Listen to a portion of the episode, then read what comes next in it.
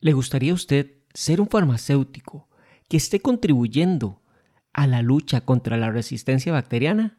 Acompáñenos en este episodio y tenga una guía de cómo hacerlo. Esto es Experiencia en Farmacia Podcast, un espacio hecho para que logre crecimiento profesional. Si es un nuevo farmacéutico, estudiante, trabaja en el mundo de la farmacia o si quiere adquirir nuevos conocimientos, este podcast es para usted. En la experiencia de los farmacéuticos, usted encontrará ideas y herramientas que podrá aplicar en su diario desempeño laboral. El doctor Marcelo Rapso y el doctor Jairo Cibaja, egresados de la Universidad de Costa Rica, son los farmacéuticos que le dan vida a este proyecto. Acompáñenos y crezcamos juntos en cada episodio. Hola, hola colegas y escuchas del podcast Experiencia en Farmacia. Hay algo que nos dice la Organización Mundial de la Salud. Muchos de los avances terapéuticos del siglo pasado podrían perderse debido a la propagación de la resistencia a los antimicrobianos. La consecuencia es que muchas enfermedades infecciosas que hasta ahora podrían tratarse se pueden volver incontrolables y extenderse rápidamente por todo el mundo. Esto ya ha empezado a ocurrir.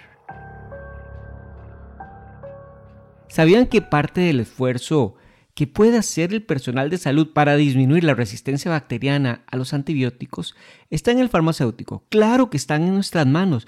Tenemos una herramienta súper útil. Tenemos cercanía con los pacientes. Los tenemos cara a cara. Y mediante la dispensación, que es la propuesta que les traigo en este momento, los pacientes recibirían la experiencia en educación, el cuidado, el acompañamiento de algo de tanta relevancia como lo es cumplir a la perfección con el tratamiento de un antibiótico. Y para esto lo que les traigo es una propuesta, un leve procedimiento para la dispensación de estos medicamentos. Y es que es importante, me ha ocurrido muchas veces que los pacientes a la hora de preguntarles me dicen que el médico no les ha explicado nada. Y claro, eso es muy normal, porque el médico tiene al menos 15 minutos para ver a, cada paciente. No puede detenerse en dar tanta información.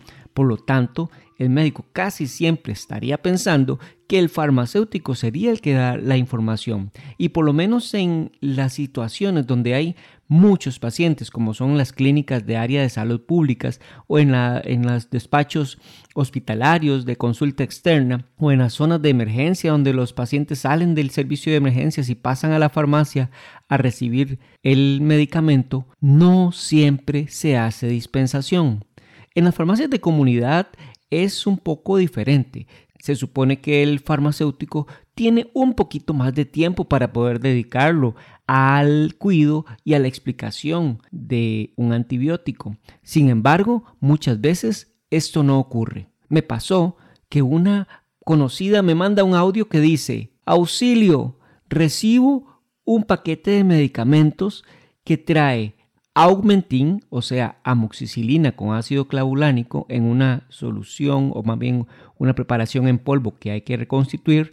También recibo cataflán en gotas, un medicamento que debe almacenarse en frío, por lo menos en Costa Rica. Y también enterogermina, unas ampollas que necesitan una leve explicación para hacerlo bien. Tres medicamentos y me dice, auxilio, no tiene nada la etiqueta no sé cómo dárselo, no sé cómo preparárselo. Solo tengo una copia de la receta y adivine qué, no entiendo nada. ¡Wow! Eso también ocurre en algunas farmacias de comunidad privadas. Y esto pone en riesgo muchísimo a los pacientes. Por eso les traigo esta propuesta de ese procedimiento. Seis pasos para hacer una dispensación de lujo y así colaborar contra la resistencia a los antimicrobianos.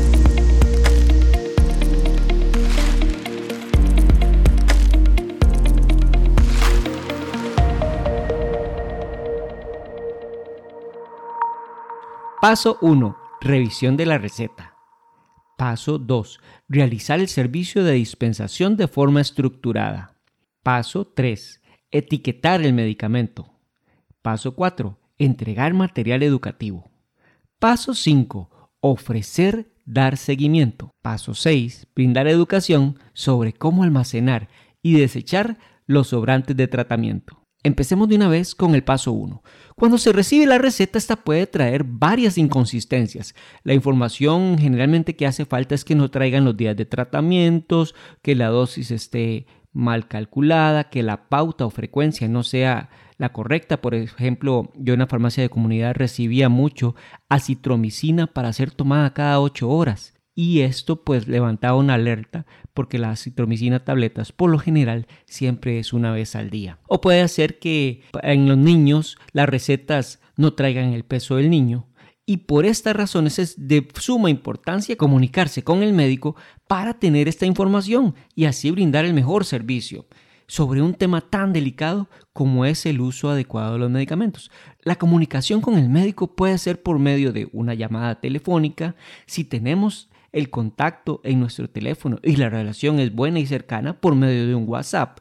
O si la receta está llegando por un medio electrónico y existe la posibilidad de devolver la receta por ese mismo medio, pues se le devolverá y se le solicitará la información faltante. La mayoría de veces la comunicación directa con el médico, si se puede, sobre todo en las farmacias de comunidad, genera al profesional de farmacia mucha credibilidad. Se proyecta la imagen de trabajo en equipo a la hora de solicitarle una información que está dudosa. Así el médico se siente respaldado por otro profesional que está velando por la salud de su paciente. Esto en cuanto al paso 1.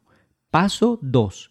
Dispensación se puede utilizar la guía de dispensación de la metodología DADER haciendo las siguientes preguntas. ¿El medicamento es para usted o para alguien que está a su cuidado? ¿Este medicamento es nuevo para usted? ¿Me puede decir para qué le dijo el médico que va a utilizar este medicamento? ¿Sabe usted cuánta cantidad tiene que utilizar? ¿Sabe usted cada cuánto tiene que utilizarlo? ¿Sabe usted cómo debe utilizarlo? Y esta pregunta de cómo es sobre todo si se necesita realizar algo especial, como reconstituir un antibiótico pediátrico que viene en polvo, como el ejemplo que les daba de esta paciente conocida que me llamó, o también si es un esquema un poco complejo o diferente para el paciente, como lo sería por ejemplo un esquema de tratamiento para erradicar la Helicobacter pylori o bien un tratamiento con el metronidazol, cuando vienen estas dosis que es tome cuatro tabletas usted y cuatro tabletas su pareja. Para esto puede ser un poco confuso. Por ejemplo, yo le puse una marca a una de las recetas que tenía que preparar de metronidazol. Traía esa indicación, tomar cuatro tabletas usted y tomar cuatro tabletas su pareja. Yo la marqué para que cuando estuviera lista para ser entregada al paciente, me llamaran. Fui y le pregunté a la muchacha. Usted, el médico le explicó, le hice todas estas preguntas, las cuales todas no tenían ninguna información, y entonces le dije que tenía que tomarse cuatro tabletas ella y cuatro tabletas la pareja. Le solicité que si me podía repetir, a ver si yo me había explicado bien, y me dijo que ella lo que entendió cuando yo le dije por primera vez es que tenía que tomarse cuatro tabletas, una cada día. En su mente estaba ocurriendo esa información, cuando la información correcta era que se tomara las cuatro tabletas juntas. Y al final me dijo, qué dicha que hablamos y que me explicó bien, porque yo había entendido otra cosa. Así de importante es salir a hablar con los pacientes, es brindar la información y asegurarnos, preguntándole a ellos, una vez que le explicamos, que si nos puede repetir lo que le dijimos, no con la frase para ver si usted me entendió, sino con la frase más asertiva, diciéndole para ver si lo que yo expliqué lo expliqué bien. Dar asesoría de cómo preparar las presentaciones pediátricas e inclusive, si se puede, en el caso de las farmacias privadas de comunidad, ofrecer hacerlo en la farmacia es un punto extra para una atención de excelencia. Hay un estudio que se hizo en un hospital pediátrico donde arrojó resultados que al menos el 80% de los padres o madres no sabían cómo preparar una solución extemporánea, que es como se les llama también. O sea, un antibiótico en polvo que hay que reconstituirlo en agua. Yo he hecho el ejercicio cada vez que hay que dispensar ese tipo de antibióticos y les pregunto a la mamá o al papá, que es el que acompaña al niño pequeño, y la mayoría de las veces no lo he registrado, pero sí supondría que va muy acorde a esta estadística, la mayoría no sabe cómo prepararlo. Así que ofrecer este servicio sería buenísimo. Si hay muchos pacientes y no se puede preparar, explicarle. Pero también se podría ofrecer, en el caso de las farmacias de comunidad, prepararlo en la misma farmacia para que se haga de manera correcta, ya que cada presentación tiene una instrucción particular. Incluso en las farmacias privadas se podría tener botellas de agua de 125 mililitros o de 250 mililitros para que el paciente las adquiera como parte de la venta y así poder preparárselos ahí mismo en la farmacia.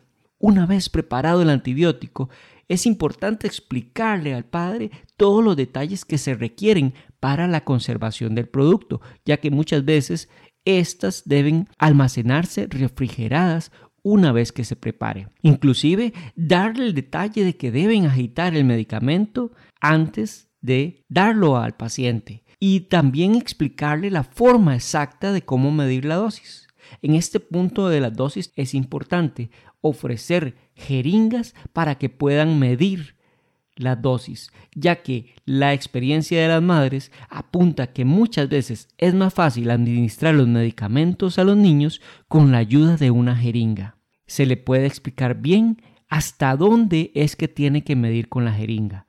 Y como una, un punto extra, cuando son los dependientes de farmacia o los técnicos que los hemos capacitado para que hagan las etiquetas, solicitarle que las medidas las hagan con números cerrados, ya que las jeringas muchas veces no pueden medir punto .1 o punto .2 o punto .3, sobre todo los números impares como son punto .1, punto .3, punto .5 o punto .7, las jeringas no miden esas cantidades, sino que miden cantidades de punto .2, punto .4, punto .6.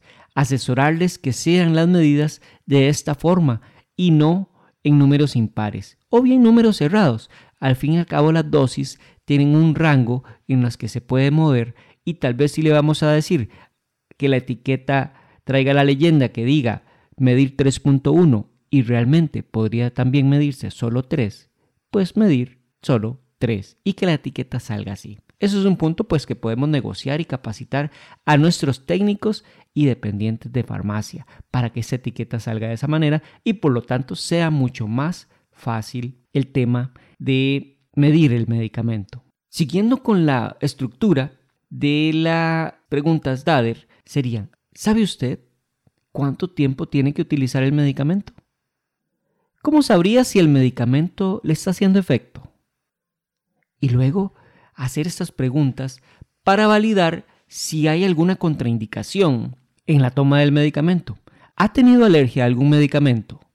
Es curioso que esta pregunta que se supone que el médico le pudo haber hecho al paciente muchas veces no ocurre.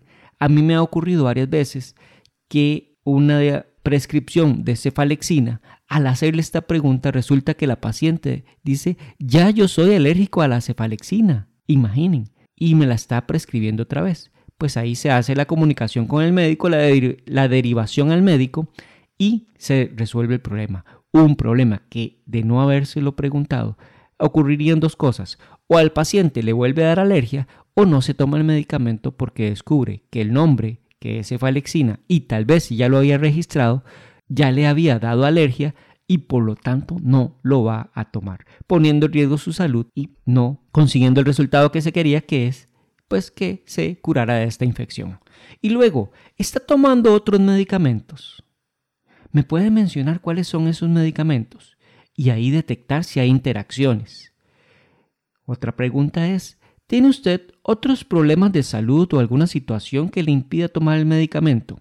No es raro que la paciente también haya ido al médico, esté en periodo de lactancia o esté en embarazo y no se lo haya contado al médico y nos lo llega a contar en el momento que va a retirar los medicamentos. Por lo tanto, esta pregunta es de suma importancia.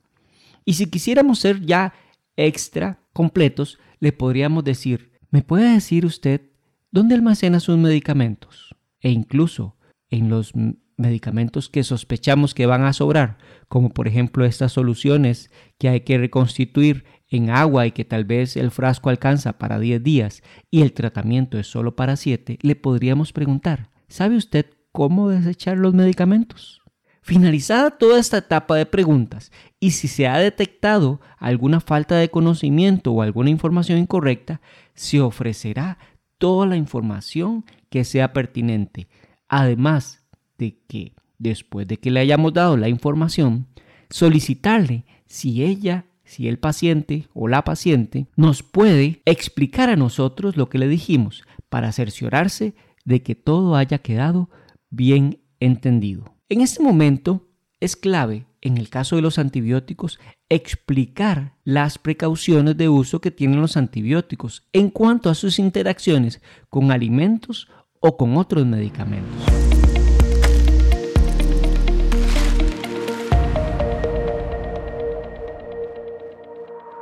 Un leve resumen, porque en esto en realidad hay que prepararse bien y tener tal vez un documento que sea de fácil consulta. Pero en cuanto a los antibióticos con o sin alimentos, o sea, no importa si es con o sin alimentos, estarían la claritromicina y la cefalexina. Aunque en el caso de la cefalexina, si el paciente presenta molestias gastrointestinales, es mejor que lo consuma con comidas, con alimentos. Medicamentos que se aconsejan ser administrados con alimentos está la acitromicina tabletas, la amoxicilina y el itraconazol que en este caso es un antifúngico, pero entra en esta misma categoría. Los antibióticos que pueden tomarse o deberían tomarse sin alimentos están trimetropin sulfametoxazol. Claro que si hay molestias gastrointestinales podría recomendarse con comidas. Otro sin alimentos es el fluconazol, también el metronidazol, idealmente sin comida, una hora antes o dos horas después de los alimentos. En el caso del metronidazol, si hay intolerancia gastrointestinal, pues debería tomarse con comidas. La doxiciclina también es ideal que sea una hora antes o dos horas después de los alimentos, pero en caso de molestias gastrointestinales podría tomarse con comidas. Las interacciones más relevantes con otras sales o alimentos o medicamentos y el antibiótico están en el metronidazol. Para este antibiótico es importante recordar la interacción con el alcohol por las reacciones psicóticas y de tipo disulfirán o antabús. Recordar que la contraindicación es hasta por tres días de haber terminado el metronidazol. O sea, termina el antibiótico y hasta tres días después podría ingerir alguna bebida que contenga alcohol. En el caso de las quinolonas, ciprofloxacino, levofloxacino, moxifloxacino, por ejemplo, todos aquellos medicamentos o alimentos que tengan sales de aluminio, calcio, hierro, magnesio, zinc, citratos o ácido cítrico o sucralfato, estos medicamentos que contengan estas sales o los alimentos deben ser consumidos al menos dos horas antes o seis horas después de haber tomado el ciprofloxacino. En el caso del calcio, recordar que también lo más importante en cuanto a los alimentos son aquellos que contengan calcio, por ejemplo los lácteos. Entonces, dar esa recomendación con los lácteos. En alguna literatura se menciona que algunos jugos de naranja, que ya vimos que hay ácido cítrico por ahí, además vienen enriquecidos con calcio. Entonces el paciente puede estar pensando que se está tomando un jugo de naranja comprado del supermercado y está echando a perder el efecto del antibiótico, en este caso las quinolonas, porque se mezcla con la sal de calcio que viene en el jugo de naranja enriquecido con calcio y pierde el efecto. Y el paciente piensa que está haciendo bien. La mayoría de las veces es justo decirles a los pacientes que la ingesta del medicamento debería ser con un vaso de agua. Simplemente eso, un vaso de agua. En el caso de la doxiciclina, también las sales de calcio, aluminio, hierro y magnesio el sucralfato, disminuyen su absorción, por lo que los medicamentos que contienen estas sales deben ser consumidos igual dos horas antes o seis horas después de la administración de la doxiciclina. El itraconazol también interacciona con los medicamentos que sean antiácidos, anti-H2, sucralfato. Misma recomendación, administrar dos horas antes o seis horas después de la administración del itraconazol. Hay una interacción interesante que genera controversia, la alteración de la flora gastrointestinal y la interacción con los anticonceptivos y los antibióticos. Hay una controversia sobre si recomendar asesorar a los pacientes sobre el potencial fracaso de los anticonceptivos orales. Se ha descrito interacciones con algunos betalactámicos, incluso con la doxiciclina, pero no hay una versión contundente. Por lo tanto, se le puede explicar esta teoría a la paciente y recomendarle, ¿por qué no?, que utilice adicional a su, anticonceptivo oral métodos de barrera para tener una mayor protección durante el tiempo que está tomando el antibiótico. Yo diría, ¿por qué no? Está en controversia, pero no importa, mejor la protegemos. En realidad, para toda esta información es de gran utilidad tener una ficha técnica y el prospecto y uno mismo ir haciendo pues este banco de información en un documento sencillo y de fácil de consultar para tener toda esta información incluyendo las interacciones, las recomendaciones de cómo utilizar el medicamento y si es con otros medicamentos, con otros alimentos y tener toda esa información a mano. Paso número 3. Etiquetar el medicamento. Una vez que se realizó todo el proceso de dispensación, es aconsejable fabricar la etiqueta, porque todo lo que le hayamos dicho al paciente una vez que sale de la farmacia, ya se le puede olvidar gran parte de esta información. Así que la etiqueta lleva el nombre del medicamento, la cantidad que tiene que tomar, el horario de cumplimiento, que ojalá lo hayamos elaborado de acuerdo junto con el paciente, ya que cada paciente tiene hábitos de descanso y de trabajo muy diferentes. Se le puede preguntar a qué hora desayuna, a qué hora cena, a qué hora se acuesta a dormir, a qué hora se levanta y a partir de toda esa información elaborar la etiqueta. Se pueden tener, si el tiempo es muy apremiante, etiquetas impresas como un tipo de machote donde solo se rellenen los espacios que tienen que ver con el nombre, la hora, la cantidad, la frecuencia, la cantidad de días, la fecha, para que el paciente lleve toda esa información además por escrito. Paso 4. Entregar material educativo. Es de suma importancia si lo tenemos ya sea de forma impresa o de forma digital, darle ese tipo de material ya que es un apoyo más sobre la concientización de utilizar bien el tratamiento antibiótico. Llevarse ese tipo de información estamos promoviendo y luchando contra la resistencia bacteriana. Existe mucho material elaborado por instituciones de salud, ya sea nacionales o internacionales, las cuales, como dijimos, se pueden imprimir o tener en mención digital y hacérselas llegar al paciente por medio de un mensaje de texto, mensaje de WhatsApp, correo electrónico, o también podrían tenerse estas informaciones elaboradas hasta con el logo de la farmacia para tener un mayor impacto tipo publicidad y concientización. En cada dispensación de este material pues se hace el llamado al paciente a cumplir el tratamiento, no abandonarlo y hacer lo mejor que pueda todo su esfuerzo para que el resultado sea exitoso. En realidad voy a dejar algunos enlaces en las notas para que se puedan consultar estos materiales de diferentes lugares donde se puede encontrar y hacerle llegar al paciente de forma fácil. Paso 5. Ofrecer, dar seguimiento. Se puede hablar con el paciente para ofrecerle un acompañamiento y seguimiento en el proceso de toma del antibiótico. Si la persona estuviera y manifiesta estar de acuerdo, se le solicitaría el canal de comunicación con el que él se sienta más cómodo, desde un número de teléfono, correo electrónico, para hacerle llegar por medio de una llamada, por medio de mensajes que contengan textos o imágenes, donde se brinden herramientas para seguir cumpliendo el horario, como es el uso de las alarmas o bien mensajes de apoyo que sirvan de motivación para que la persona logre terminar el tratamiento con éxito. Al final del tratamiento se le puede realizar una evaluación donde se le pregunte al paciente si olvidó alguna dosis, si le sobró medicamento y este acto permitirá tener información sobre el impacto que tuvo para el paciente el acompañamiento y el seguimiento. Se le puede inclusive aplicar un test de adherencia muy sencillo y rápido que se llama el test de Morinsky-Green. Este test pues se deja en las notas del programa y es tan fácil que consta de cuatro preguntas, que serían ¿Olvidó alguna vez tomar el medicamento para tratar la enfermedad? ¿Tomó el medicamento a las horas indicadas? Cuando se sentía bien, ¿dejó de tomar el medicamento? Si se sintió mal, ¿dejó de tomar el medicamento?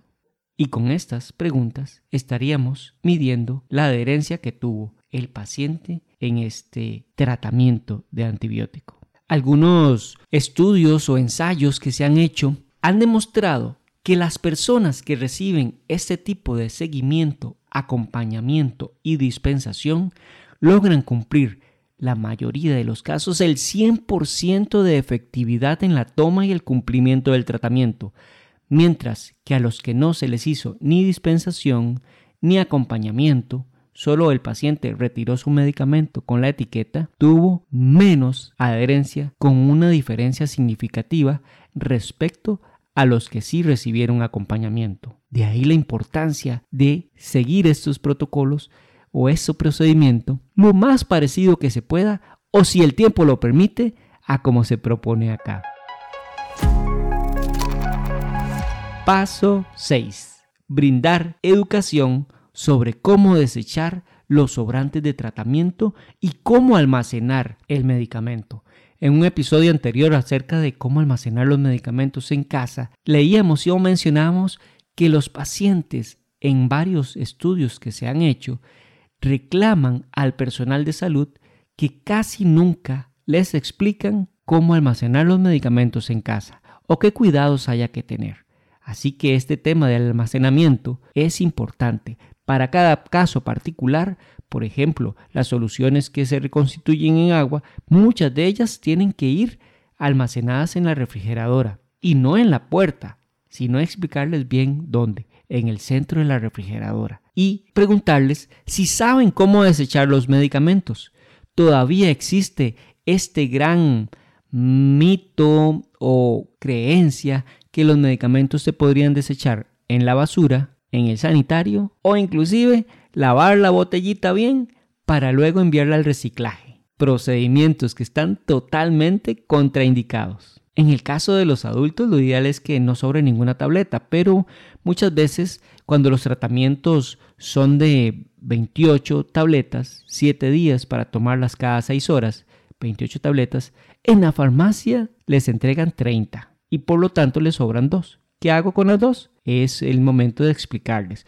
O en el caso de las suspensiones pediátricas, donde sabemos que el frasco que le va a utilizar, que el frasco que va a utilizar dura más días, digamos 10 días, pero el tratamiento es para 5, pues va a sobrar cantidad en el frasco. Y estas son oportunidades para, de una vez, hacer educación sobre cómo eliminar de forma correcta los medicamentos se le explicaría que se descartan de una forma especial para no contaminar el ambiente, para no contribuir con la resistencia mundial a los antibióticos, para no contribuir incluso con la venta ilícita de medicamentos, ya que las personas que se dedican a esto requieren cualquier insumo que reciban de la basura, cajitas, prospectos, botellas, para luego ellas falsificar medicamentos y ponerlos en el mercado y así enriquecerse con este negocio ilícito. Así que se le puede sugerir, si en la farmacia hubiera un punto de recolección, que traiga el medicamento a la farmacia.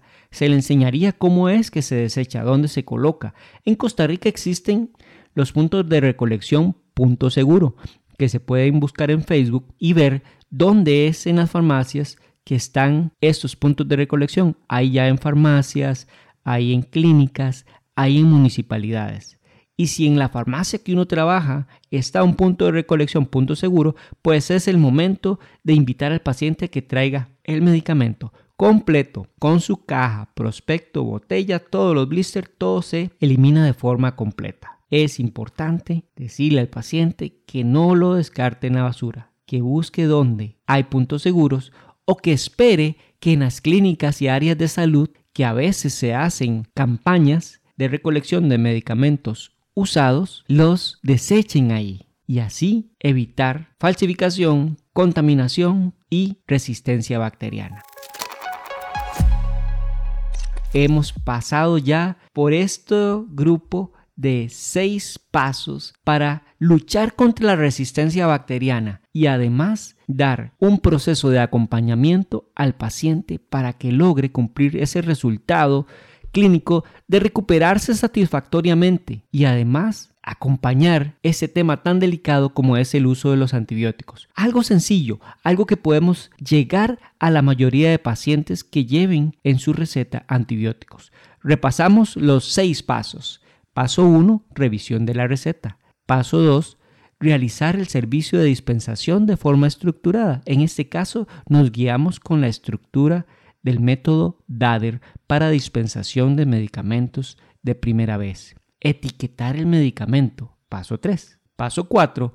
Entregar material educativo. Paso 5. Ofrecer, dar seguimiento. Paso 6. Brindar educación sobre cómo almacenar y desechar los sobrantes de tratamiento. Así el farmacéutico, con estos seis pasos, estará aportando gran trabajo a la lucha contra la resistencia bacteriana, dando apoyo a cada paciente que deba consumir un antibiótico. La dispensación activa de los antibióticos es un sello de profesionalismo farmacéutico que le permitirá a cada paciente que experimente el cuidado en materia de salud que se merece y quiera regresar a la farmacia donde encuentre este tipo de profesional. Por lo tanto, el farmacéutico no solo estará ganando una imagen profesional comprometido con la salud de los pacientes, sino que está ganando pacientes satisfechos. Una forma de luchar contra la resistencia bacteriana es por medio de la dispensación de antibióticos. ¿Usted quiere ser parte de los farmacéuticos que contribuyan a salvar a la humanidad?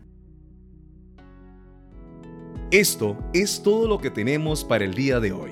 Esperemos que el contenido haya sido de utilidad, que le sirva para ser un mejor profesional siempre, donde quiera que usted se encuentre. Deje sus comentarios y contáctenos por medio de Instagram o Facebook. Encuéntrenos como Experiencia en Farmacia. También puede visitarnos en nuestra página www.experienciaenfarmacia.com. Te felicito por dedicar tiempo para ser mejor. Acompáñenos en nuestro próximo episodio.